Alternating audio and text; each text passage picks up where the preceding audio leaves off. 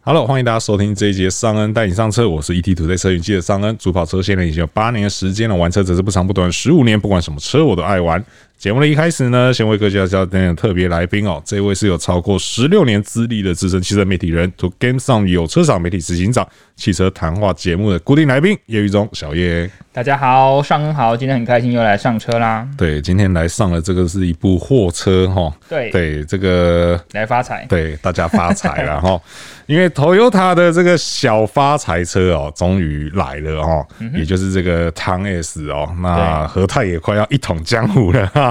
对，Toyota 正式展开这个汤 S 的预售哦，这不但是。Toyota 在台湾的首款小发财车型，哈，对那也是这个和泰要一统江湖的关键车款啊了、这个过去我们也讲过了，对那讲到这边，大家就会讲说，哎、汤 S 之前不是讲过吗？哎、没有，那时候讲的是整个集聚。 今天呢，一样，我们两个老司机实际看过汤 S 之后、哦，对来跟大家讲讲哦，到底我们在现场看到了哪些东西哦？嗯那它到底好在哪里哦？还有什么地方是可以这个撼动对手地位的哦？嗯那另外呢，和泰也做了某些事情哦。企图非常明显哦，就是要把整个市场规划来旁移哦。嗯 对对，那我们今天呢，就来跟大家深入聊一下，到底我们在烫 S 身上看到了哪些东西哦。好的，对，那之前我有听一些朋友在讲啊，哈，就是因为过去也有一些这种商用车款嘛。那曾经有朋友跟我讲过说，商用车的买家，他们比较不会去在意说这车好不好看。对哦，当然他们说不能像什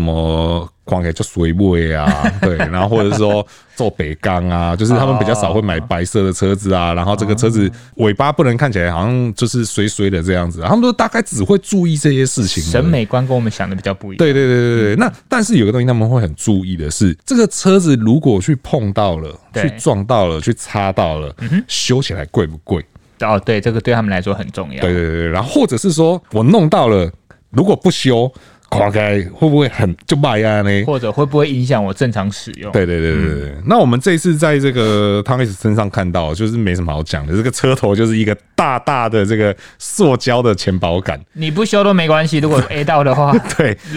对，而且这种材质还有一个好处是，它相对来说比较不容易破掉。对， 对，这它的弹性比较高。对对对对对，然后可能就可以用那种网络上不是有很多那种迷因影片啊， 或者那个抖音上面，就是保险杆猫进去，然后拿一个热水浇一 下，对，然后它就会自己弹出来这样。没错，对，这个就是有这样的特性在了哦。那而且因为它的面积真的够大了，对对，所以如果说你真的技术不是那么好，而且这种车又很常在巷弄里面穿梭，确实。对啊，你各种刮刮擦擦碰碰，这个应该是还可以蛮可以预见的事情嗯啦。对啊，所以你之后修复成本应该不会太高啊。可是有一个东西让我还蛮蛮酷的对，让我蛮惊讶的，就是它的头尾灯居然是 LED。没错，对，那而且因为我是先看到，因为我就拿着行路在看嘛，然后就看啊，LED 头灯，对，LED E 尾灯，真的还假 的？然后我就跑过去看，头灯的部分确实真的是 LED，嗯哼，对，那尾灯的部分的话也确实是 LED，但是呢，有个东西我没讲，方向灯，哦对，方向灯还是传统还，是卤对猪灯泡嗯对，它还是传统灯泡，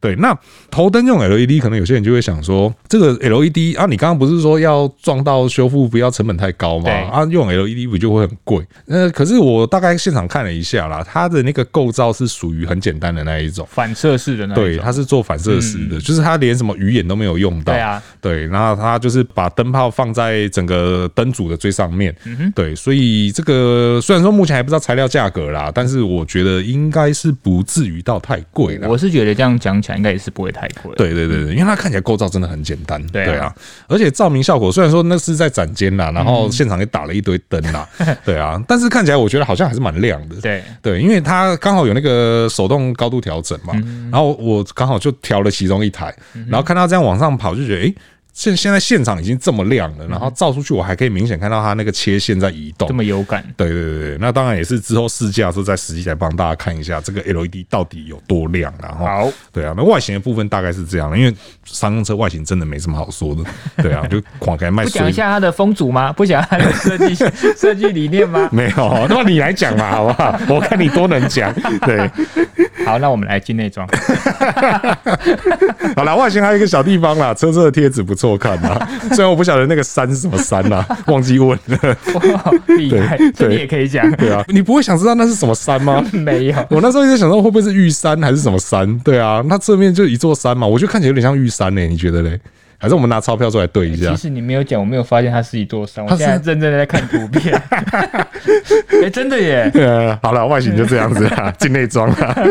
好， 好，那商用车的内装呢，一样哦，质感不重要，嗯，对，但是好用耐耐用才是重点嘛。对对啊，啊你你在它内装有看到什么样的东西吗？看到跟我们传统来说，它的排档位置不大一样。对，我觉得其实，在对于商车，因为它的中控台是不落地的嘛，对哦不落地的好处跟当然好处就是什么，它的下面的空间更多。那也讲到它的这一次的腿部空间其实有点左右连通嘛，对所以这也是为什么我说中控台不落地、排挡杆是悬浮式的好处是在这。我看到最大的亮点是这样子。那它那个悬浮式的排挡杆，我相信我昨天没有开啦，嗯我我也不能开啦。但是我昨天去摸了之后，我觉得那个还蛮就手。对，那它那个中控台下面那两边座位中间连通的那个空间，对于驾驶也好，副驾驶也好，我相信对他们的腿部来说可能会相对比较友善一点。当然，我不敢不能说这种引擎设计在座椅下面的，然后前面没有车头的这种会多舒服啊对，这个当然不可能。但是多一点点的，那可能就是你在跟对手比较的时候，来多一点点可以缩嘴的地方啊。对，那因为它那个排档就是放在中控下面嘛，对然后昨天现场摆的两台都是自排的吧？对对，那都是没自有排没有手排的，所以我蛮好奇手排如果在那个位置打起来，不知道怎么样。嗯，对啊，这个是个蛮有趣的，因对为啊手排毕竟它的移动范围比较大啦，大一点，对，然而且后会比较长在移动对它。对对，嗯频率是比较高的，所以蛮好奇放在那边打起来会是怎么样哦。 对啊，那完整讲一点好不好？不要打起来好不好？ 听起来怪怪的。怕手怕开瞎看啦吼。 打档打起来怎样啦？哦对对对 不要讲简写啦， 怪怪的。 对，那 它其实它的舒适性哦，虽然说在商用车讲舒适性好像怪怪的，但是其实商用车的舒适性是蛮重要的。嗯，对，因为相对来讲，你待在车上时间是长的、哦，毕竟现在劳权要注重嘛。对对对，那像刚刚小叶讲的，就是它整个车舱空间是做连通的嘛，所以你左右相对来讲伸展空间是比较大一些的。对那另外它的两个前座椅也都可以做前后滑移。我的印象中，对手好像不行。真的，对啊， 对啊，我印象中真是的不行的。对对啊，那有可能有人讲说啊，这个车头空间是这么小，你前后滑移也没什么意 义。但是就是至少能调嘛，对不对？对不是每个人都像我这么大只嘛，也有可能像小叶这样子。对，哎 我我是比例好， OK，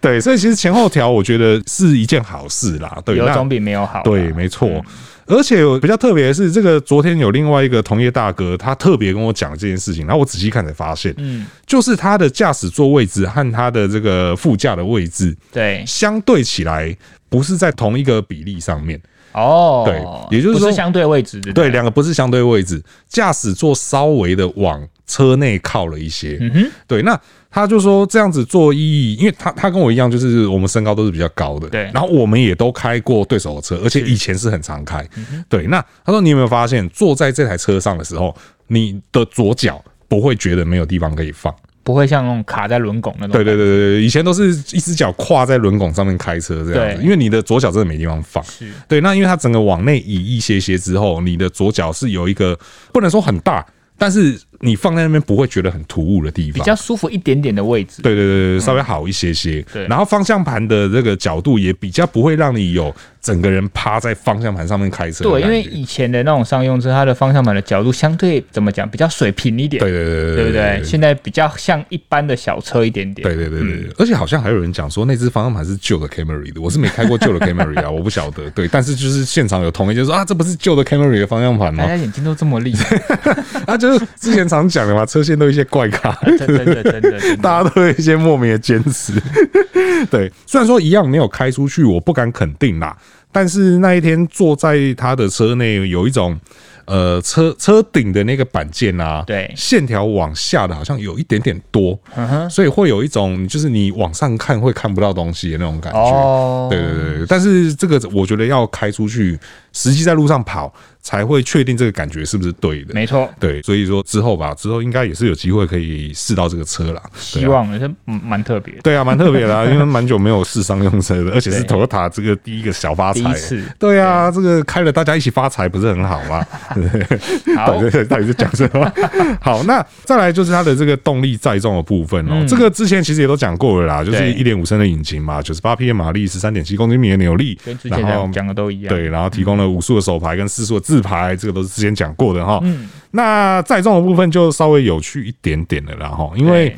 它和对手的总重一样都是二点一吨。对对我我们这边要先讲一个，就是货车它有分载重跟总重嘛。对，嗯那通常就是先看总重，然后如果你车子做的够轻的话，你的载重相对就会是多的。就扣掉的概念。对对对对，因为总重就是你车子本身的重量，再加上你载的东西的重量嘛。对对啊，那我在 PPT 是有看到有人讲啦，说这种小车没有在抓超载啦，但是我必须说超载的罚则很重，而且通常超载出事都是很大的事情哦、 对所以大家千万不要以身试我法、们一哦。定还是讲法规内啊。对对对，不要以身试法，拿命去换哦，这个对不值得啦哈。那我就说它的总重一样是二点一吨哦，但是它的最高载重可以到九百六十公斤哦，比对手还是多。对比对手多了二十公斤、哦。其实差异没有很大啦，对对对对但是就是他就是可以说我就是比你多载个对十几二十公斤，对对对对对，或者说这个时候就可以，就是你知道这个卡达罗古上面就可以印说这个呃同级载重最多，对对不对？我们来偷瞄一下他有没有这样写。 我记得他昨天有在新闻稿上有这样写，好，这个卡达罗古是没有这样写啊，而且我对去比对，除了载重比对手多啊以外，重量比较，它的货斗尺寸长跟宽也比对手大，它是其实也都是几十公里 millimeter，、哦、对对对对其对实换算起也差不多几公分的差异，但是就同级最大嘛，对对， 啊就是不管你啊要用重量来算，还是用材积来算哦，都是对啊这个同级怎么办多一最大公。分也是同级最大，啊对对对，多零点一 m 米 m 也是同级哎最呀，大。好抖对，反正总之大概是这样子啦，就是就也就像我们之前讲过的啦，这种商车感觉大家好像都约定俗成，嗯，就是那个载重就差不多在那边很相，近然后货斗的大小 也差不多在那因为 边，毕竟基建那些结构都有极限啊，对你也对不可能全部车都用碳纤 维，那就可以载很重，那就不是这个价钱了。你就让我想到那个之前去瑞典看那个 Volvo 那个加速最快那个卡车头，哦，那真的是整车碳纤维，要修。 对，那个是那个是例外了，那个东西不是拿来拿来载货，那东西拿来对跑快，对不对真？的那这个是动力载重的部分呢，就是就是这样子啦哈。好那另外一个比较有趣的地方，大概就是安全配备吧。嗯，对，那。呃，全车系都有循迹防滑和双安气囊哦，因为没有的话没办法卖这样 子，对，法所以规啦对，所以都有啦哈。对那自排车型呢也有这个上坡起步的辅助系统啦是哈。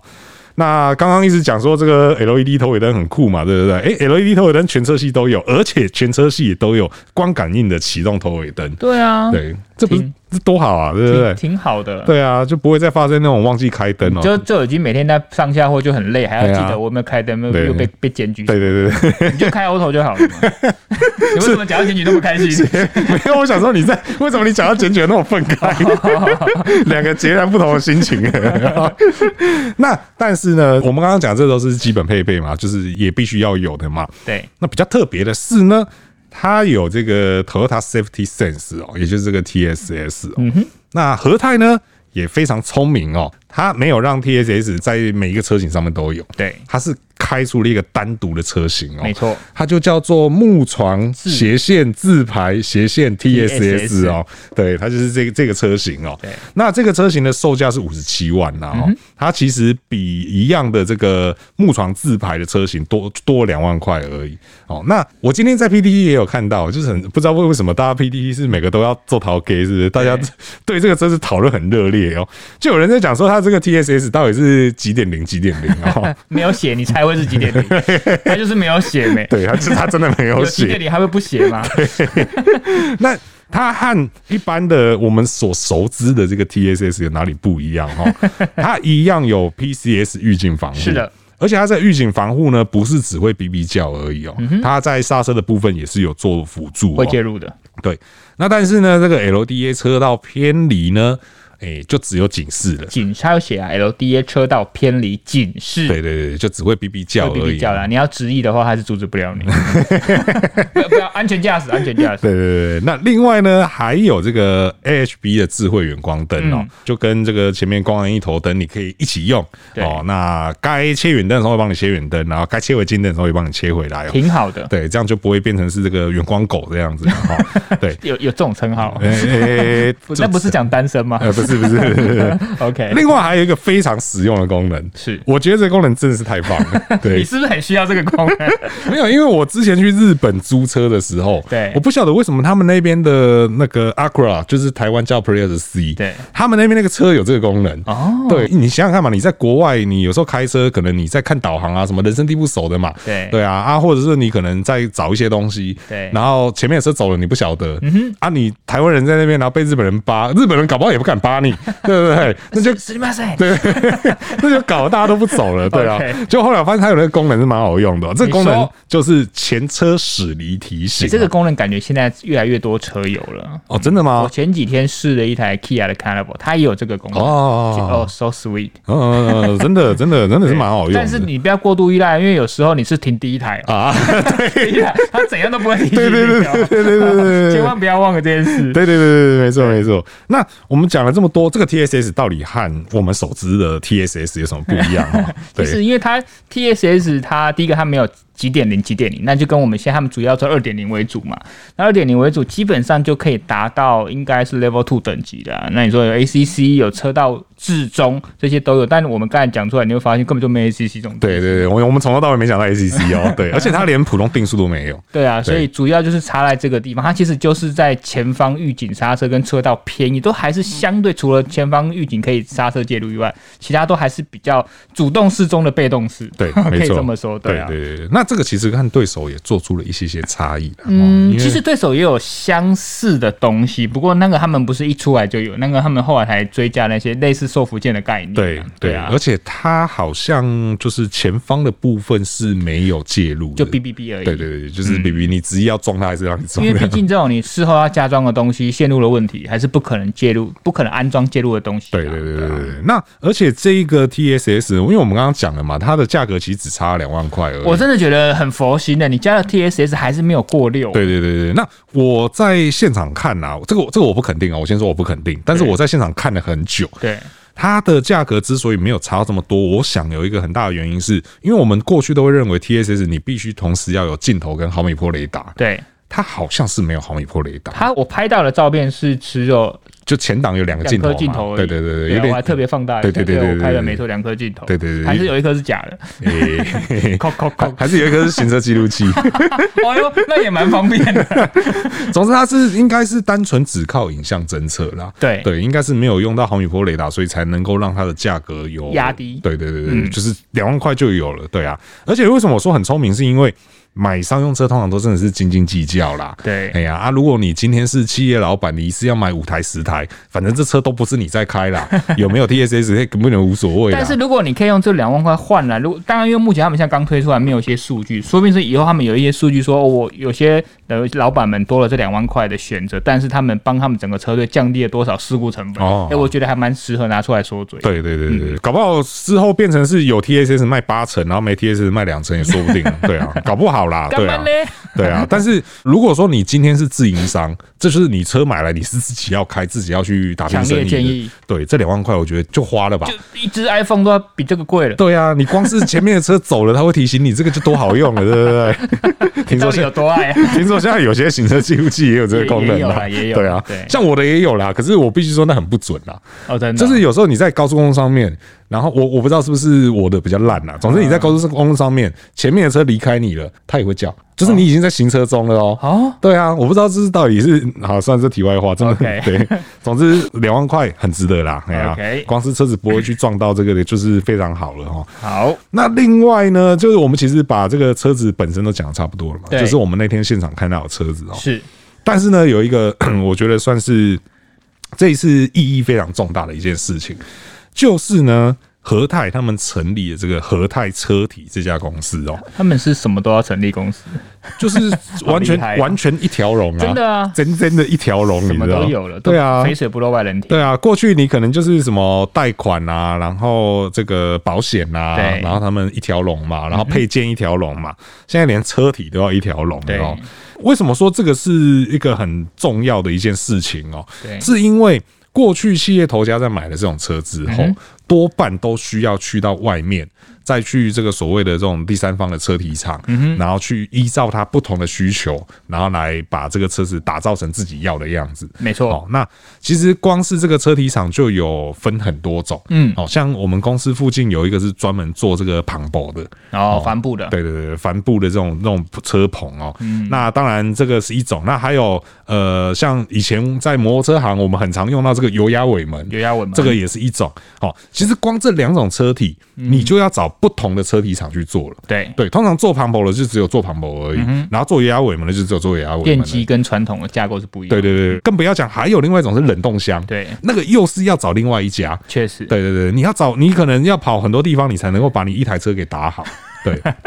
那这次合泰车体它有多厉害哦？就是我们刚刚讲的油压尾门哦，这种升降尾门哦，对然后还有这我们在这个码头鱼市场很常看到这个防锈货斗防锈货斗，哎、然后还有这个货箱哦，那货箱也包含到这个常温箱和冷冻箱、冷藏箱哦，然后还有这种护栏哦，对护栏就是有时候我们在那个庙会的时候，对，或者说山上摘高丽菜，有哦有有画面了。 对对，也很常会用到护栏这种车型哦对。那另外一个就是我刚刚讲这个帆布棚架、哦，对，就是几乎是涵盖所有这种小发财你要用的车体形式哦，都有了它全部都给你了、哦。嗯，对，而且还有很大的好处。对，你要不要来讲讲还有很大的好处是什么？ 觉得很重要的是责任，第一个是原厂保固的问题，第对二个是责任分界的问题啊。对因为原厂保固毕竟虽然说它可能不是它真正他们自己工厂，他们可能也是从呃合作厂商嘛，但是。既然都是你帮我弄好，当然我责任就是找你嘛，对你可以有这个保护的问题。那还有对另外就是责任分界，因为你像我们刚才讲的，你自己要去找这么多不同的店家，那有可能你你找这个店家完之后，你做完那之后，如果有些车体损坏了，好、因为这个车体去影响到其他的用路人的话，啊，你要回去找他这个老板，说明他不做了，对，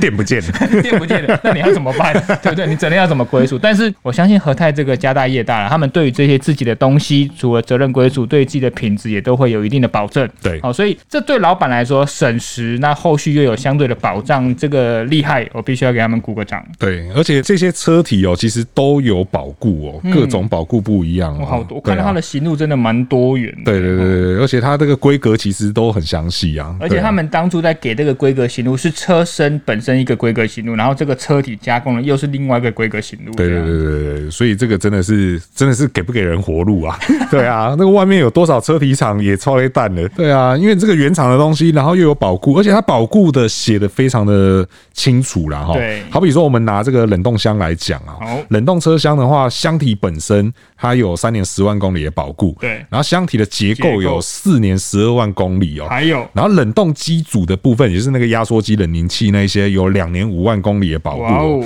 对啊，这个而且它不是说就是给你一个箱子而已、哦，它里面的一些小配件也都还可以再另外做比选如购。防止冷气外漏的这种门帘啊，然后还有侧开门啊，然后对底板防锈啊、耐撞强化这一些，其实是很完整、我相信信这些东西原本市面上就行之有年，只是他一定就有他就把它整合成我今天全部都帮你搞。对对对对对啊对，就你不用说我要打个车体，好比说啦，有些时候是呃，你可能同时像摩托车行就很常用到，你同时要有帆布，对然后又同时要有油压尾油压尾门对，以前这种东西就像我刚刚讲，你可能要跑两两个车体厂你才打得起嗯来，对啊，现在就是你跟何太讲说，哦，我这两个东西都要，对、我全都要，他就嗯对直接做给你然。后取车就好了，对，而且还都有保固，对而且不管哪一个东西出问题，就全部回合泰就好 了。对你不用在那边东市买鞍马，然后西市怎样怎样的，对啊，就是全部回合泰就好了。 真的，对啊，这个对企业老板来讲也是省下很大的麻烦呐、对，那就是多赚钱了。对啊，没错，所以说这个是真的是很惊人啊，我只能说很惊人啊，连车体都下来弄了这样。还有继续，对，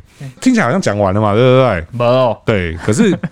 虽然说我们刚刚讲说汤 S 终于来了嘛，对不对对？但是来一半哦。对他来一半而已、哦，他还没有完全来哦。 对，因为还有另外一个大重点哦，大家不要看到汤 S 开始卖了就觉得啊，汤 S 终于来了，因为对他还少了箱型车。对，露营对用户哦，不是，哎、你不要这样讲，真的蛮真的多人有对人啊，因为我对昨天就有现场就说，哎、我其实要等相信车，我想要改装成干嘛干对嘛对对干嘛这对样。对其对实除了商用以外，自用也是有一群族群的。嗯是没错，对，所以说这个箱型车到底什么时候来哦？据说是要等到二零二二年第三季啦。所以基本上我还要等将近三季，对，对不对？因为我们现在已经年底了嘛，对那明年三季很有可能还要等个半年九个月的。对，哇哦，对，对但是我觉得啦，因为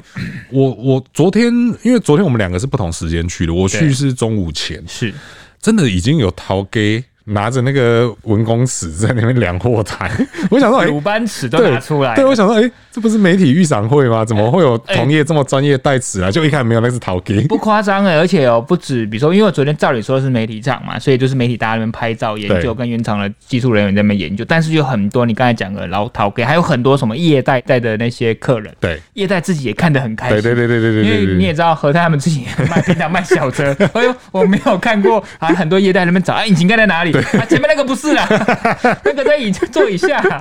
你就觉得发现蛮多很好玩的状况。对对对对。不过我觉得也昨天有个有聊到，我跟和泰的原厂人有聊到一个重点，就是说中华现在他们算是市场领导者嘛，嗯是好，那和泰他们算是后追者。是那其实从产品本身来讲，你可以发现很多都是我们刚才讲的一些咩咩嘎嘎的差异，其实是并没有那种天差地远的差别。对，好，那请问他们的优势在哪里？是所以他们其实也有讲出一个点。那当然，这个我没有办法完全确认，不过我可以转达他们的想法是这样子。第一个是我们之前常讲说中华的优势是什么？他们全台湾一百二十三个营销据点是，哦，维修哦保养相相当的好密布，但是。哎、不要忘了，投他们现在有多少，你知道吗？几把空背也不少 呢。也不少，而且他们现在还会怎样？他们会做出一些机动性的维修啊站点、对对对对对对他们想要走出我们传统的那种展间，就有点像是那种外展的概念啊，对对对对去服务。那其实我觉得，如果这样子的社区型的这种移动的维修服务站点是可以成型、可以 work 的话，那以后我也可以走入偏乡啊。对那没错这个不就就踩到了中华的痛点了嘛？是对不对？海拔一千公尺以上全部都是中华的世界嘛。 那如果和泰这样子也做的话，那真的是比较起来还蛮惊人的。是没错。再来第二个是说，他们也是说，就他们大概之前这台车还没来之前，他们在做市场调查，所以也就有调查听到一个声音，但他们不确定是不是现在还是这样。他们在说，在一两年前的时候的对手，就是我刚才说的中华，他们在买的时候，他们可能会指定说，你一定要指定的一些银行贷款，哦，或是指定的一些车贷的机构，如果你不是在这个指定的话，我们就不能卖，哦，我们就不买卖。那和泰他们就是不会这样限制。再来是说呢，他们也很蛮惊讶的是，在贷款的部分呢，对手他们给的那个贷款的层数，诶、跟我们现在新车想的那种三八是不一样，是高上蛮多的。但是他们绝对就是走现在跟大家想象的那种小车啊，或者这种乘用车的贷款层数是一样，可能就是新车贷款就是可能就是三趴，所以他们都用完全用现在他们在市乘用车上市场的思维去经营这个商用车。所以我这样听起来，他们就说啊，我们他蛮谦虚的，说我们是后追者啦，我们希望能分到一部分的江山。我说你是不是少一个大？你是不是少了一个大？ 但我们不能说中华完全就一无是处，是哦，因为毕竟你看我们之前我说了，除了我们刚才讲的这个汤儿子，他的对手就是 Verica 嘛，对。但是你也不要忘了哈、哦，中华还有一大部分是什么德利卡，对哦，德利卡毕竟它整个尺寸尺寸又更大了，是哦，载重也更多了，排气量也更大了。此外，它最近我也刚试完一台，就是他们的那一台 Zinger 的三开式，当然它也是有卖点，因为为什么？你看市场上其实蛮多人在期待这种车型的、你去看中古市场最明显是，你只要看那种三开式的 Free Car，对大概都还有六位数的价值，十几万。是但如果你看呃香车，那就算了， 香车价格没有那么好。对但是就有一一群人，他们认为说，你就算好，你今天刚刚讲的汤 S，它的前后座座椅可以前后滑移，但你看像 Zinger 这种车型，它的座椅前面就跟修旅车一样嘛，对那整个的布局更舒适。虽然说载重会有差，那个我刚才说 Zinger 那种载重大概就六百多公斤对，但是有些这种小自用商，它可能不可能载到九百公斤嘛对，所以它还是有它目前不可取代的车系阵容。所以未来如果汤 S 它真的站稳了之后，会不会再往其他的市场站？吼，慢慢的逐渐吃掉我们刚才说的中华三菱这一块，倒也是还蛮令人玩味的部分。对，因为其实像过去哦，过去 Toyota 反而在这一块他们是有对应的车型，嗯哼，像以前有所谓的瑞斯，没错，对，然后有这个 Innova 这些对东西，对，那反而是现在就是感觉有一种，诶，我以前都忘记他们还有就是有出过商用车这件事情，对对，然后现在汤 S 现在就有一种这种重来的感觉，卷土重来，对对对而且这对次感觉是整理的整整整装旗鼓哦，对对这样对对对对，所以说就看看这个呃货车型出来之后到底会有多大的回响哦好。那我觉得这回响如果很大的话，香车说不定很快就来了。有可能，对啊，对啊，对啊因为其实我也对香车是蛮有兴趣的，哦，真的哦，对因为拿来载重机很方便。哦，对对对对对对，确实是，对对对，所以我是蛮期待香车到来，然后整个阵容更完整之后呢，又会擦出什么样的火火力花全呢？开的时候一对，定很精彩，对对对，那到时候我们就再来跟大家分析一哎好下的到底发生的是哪些事情啦哈。齁那以上呢就是今天所有的节目内容哦。那如果说对我们的内容有任何问题或意见的话呢，欢迎在留言提出来，和我们一起讨论。那如果觉得不错的话呢，请不吝给我们五星好评，这样会给我们很大的帮助。那如果还没有订阅的朋友呢，请记得按下订阅，这样才能够在第一时间收听到我们最新的节目资讯。那我是尚恩，我是小叶，我们就下次再见喽，拜拜拜